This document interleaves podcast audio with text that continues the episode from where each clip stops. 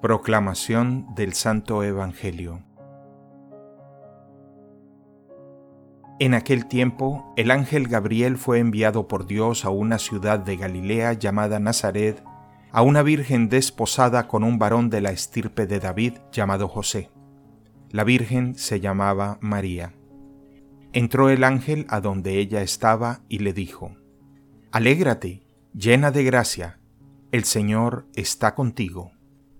Al oír estas palabras, ella se preocupó mucho y se preguntaba qué querría decir semejante saludo.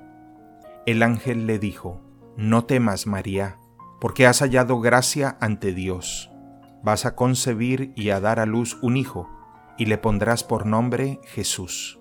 Él será grande y será llamado Hijo del Altísimo.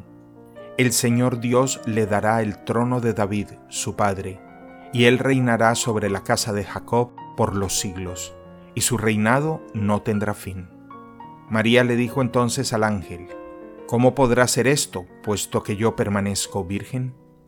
El ángel le contestó, El Espíritu Santo descenderá sobre ti, y el poder del Altísimo te cubrirá con su sombra. Por eso el Santo, que va a nacer de ti, será llamado Hijo de Dios. Ahí tienes a tu parienta Isabel, que a pesar de su vejez ha concebido un hijo y ya va en el sexto mes la que llamaban estéril, porque no hay nada imposible para Dios.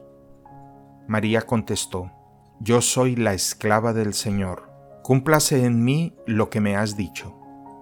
Y el ángel se retiró de su presencia. Palabra del Señor.